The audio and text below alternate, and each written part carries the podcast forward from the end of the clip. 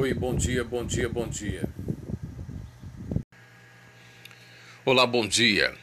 Tranquilidade nas últimas 24 horas envolvendo as ações da Polícia Militar. O fato mais grave aconteceu por volta das 23 horas e 40 minutos e o galo canta aqui na chácara envolvendo um acidente de carro entre um Vectra e uma moto.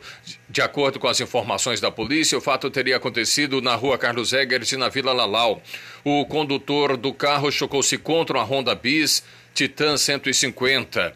Essa Honda foi parar embaixo de um caminhão reboque. O condutor do Vectra acabou fugindo do local.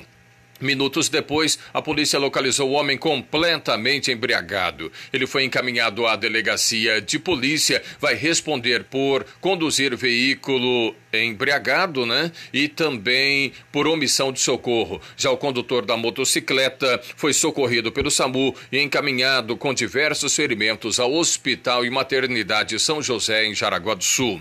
Outro fato, cara estava no Trezeiros do Norte, numa moto e ficou sempre olhando para trás. Isso acabou chamando a atenção dos policiais que pediu que o rapaz parasse. Com ele havia um cigarro de maconha.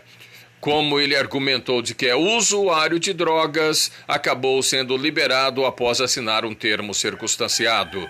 A gente volta daqui a pouco com mais informações da área policial.